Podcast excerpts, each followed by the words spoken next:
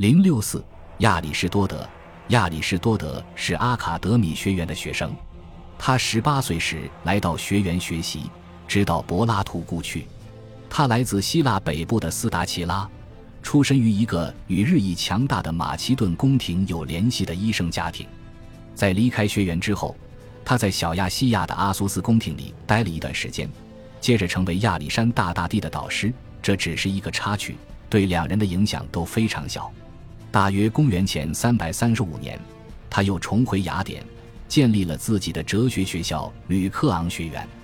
为了躲避人们对亲马其顿人的敌意，这种敌意直到亚历山大逝世后才消除。公元前三百二十三年，他离开了雅典。第二年，他在优卑亚逝世。同柏拉图一样，我们对亚里士多德个人的情况知之甚少。就他的情况而言，传记传统甚至更加不可信。其中充斥着敌意和有成见的资料。我们对他人格魅力的印象，来自于他的一个保存在蒂欧跟尼拉尔修明哲言行录里的心愿。同柏拉图一样，亚里士多德著述颇丰，为公众撰写了大量对话为形式的著作。这些著作仅有残篇保留下来。我们所读的亚里士多德文集由学员的课程讲义和笔记组成，后来又有人将其编纂成册。就是我们现在读到的《形而上学》《物理学》《工具论》等，但很多迹象表明这些编纂都是伪造的。我们发现对同样的问题有不同的处理，令人迷惑的相互矛盾。后来插入水平不一的润饰风格，论据通常很密集，并且作为讨论的基础被明确使用。读者很少能毫不费力地弄懂书中的思想，必须不断地停下来慢慢。对那些寻找纯粹文学感染力的人来说，亚里士多德没有吸引力。但是如果一个人对努力工作与合作有正确期待的话，亚里士多德无疑是一个令人兴奋和能给予丰厚回报的作者。与柏拉图不同，亚里士多德从未离开过传统。在传统中，对自然世界的研究及其系统解释都是一般的哲学任务。物理学、生灭论和论天。以高度理论化的原则解释了自然活动，描绘了宇宙的结构和物理构造。但亚里士多德旺盛的求知欲并没有到此为止，而是进入了更为现实的层面。例如，在天象论中，他提出了地质学、气象学和化学；在论感觉第三章中，我们找到了关于颜色的理论。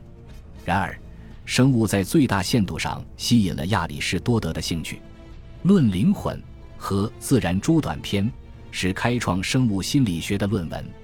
之后，他对动物的各个方面进行了大量的研究，《论动物繁衍》讨论了动物的繁衍，《论运动》和《论动物前进》讨论了动物运动的方式，《论动物的部分》讨论了动物的组成部分和结构，《动物志》是对动物行为习惯的记录。这一定是与他人合作共同编纂的，尽管错误百出。有时又人云亦云，却仍不失为经验科学发展史上的里程碑。亚里士多德是世界上第一个生物学家，至今仍然被生物学家所尊敬。他竭尽全力亲自观察生物，获得与他的探究相关的数据和观察资料，而不是随意使用已有的报告。既投身于理论的物理学，又致力于经验的生物学，是亚里士多德的一个特点。而用一种宽阔的视角同时评估这两个领域，在今天已经不可能做到了。在自然创造的物体中，有些是非生成的、不死的和永恒的；有些是生成的和有死的。与前者有关的、具有价值，实际上是神圣的。但我们能做的研究很少，因为对源头的探究和我们渴望了解的事物的可供观察的表象不多。但是在获得关于有死的植物和动物的知识方面，我们就可以有所作为了，因为它们就生长在我们身边。这两种研究都具有吸引力，尽管我们对前者的了解很少，我们获得的愉悦仍然远远超过了从周围万物中获得的快乐，离我们更近，更符合我们的本性。因此，在同与神圣事物相关的哲学进行比较时，它们有自己的平衡。甚至在对感官没有吸引力的动物研究中，创造它们的自然也会带来无法估量的快乐。对那些能够剖析原因并且本能热爱智慧的人来说，因为所有自然的物体都是神奇的。当然，亚里士多德的方法不同于任何现代科学。尽管他对数学有一种哲学上的兴趣，却没有将之系统地运用到物质现实的研究中。在他的物理学里，性质的变化是基础，而他并没有试图给出更为基本的定量分析，因为他没有足够的理由这样做。他所知道的物理现象的数学模型，从柏拉图到毕达哥拉斯学派，都是想象的和不真实的。实际上，尤其是在能够说明问题的领域内，他应用了数学模型。特别是几何模型来分析颜色的层次，或者将肉体运动的模式缩减至最基本程度。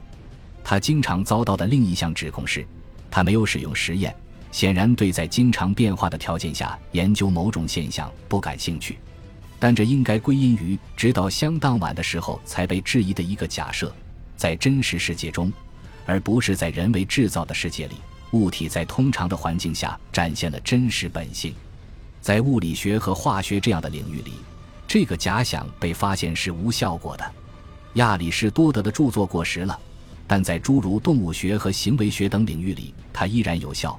现代的科学家仍然认为，在自然栖息地的狮子要比在实验室或动物园里的狮子能更好地揭示出物种的实质。亚里士多德是事实的收集者，但他远远地超越了这一角色。在所有主要著作中。他对事实的处理反映了他对哲学问题的自觉，也正是从这一点来说，他最多的意识到了哲学悠久传统的归属，并进一步发展了这种传统。他搜集书籍并全面的反复阅读，他非常熟悉他的前辈的作品，也因此常常提出直接的批评。他经常更倾向于从哲学史的角度指明和拓展讨论的内容。对他来说。在开始一个讨论之前，浏览其以往的状态，并指出其中哪些具有系统性的前景，哪些是错误的，是一种学术规范。他经常因此受到攻击，似乎他为了自己的观念而傲慢地评价了之前的哲学观点，但这是错误的。事实上，他展现出知识分子极其谦逊的态度。没有人能充分地获得真理。另一方面，我们也没有集体的失败。但是每个人都在谈论物体本性的真理，我们每个个人贡献的很少或者全无贡献，但是作为一个整体，我们贡献的数量是巨大的。不管是在风格上还是在目的上，亚里士多德从不试图与他所知道的不断累积和发展的哲学思想主体决裂。他把自己看成是联合企业的合伙人，能够改进前辈所做的基础性工作。最初的成就不仅存在于对无助者的推进，还存在于对他人所提供的观点进行理智的运用。我们必须首先考察别人的意见，如果他们有说的不恰当的地方，我们不应该像他们那样提出异议；但如果他们的某些意见与我们的相同，我们在这件事情上就不必再费周折了。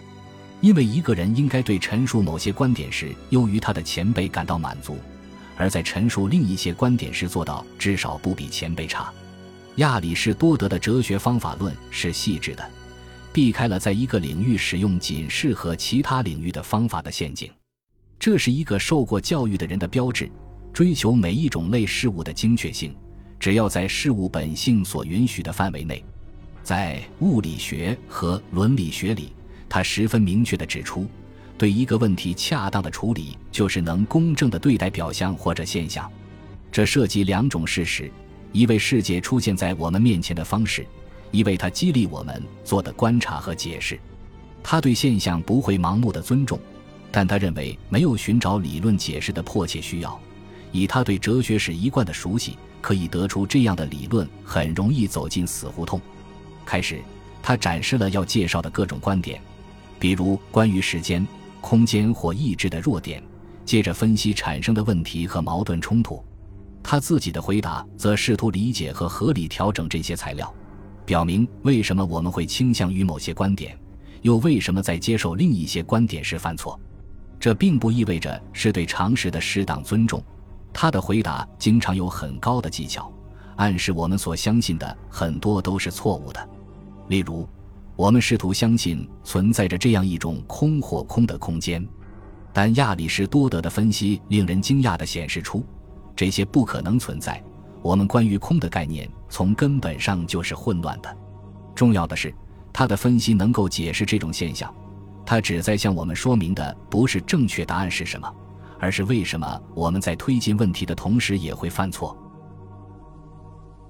恭喜你又听完三集。欢迎点赞、留言、关注主播，主页有更多精彩内容。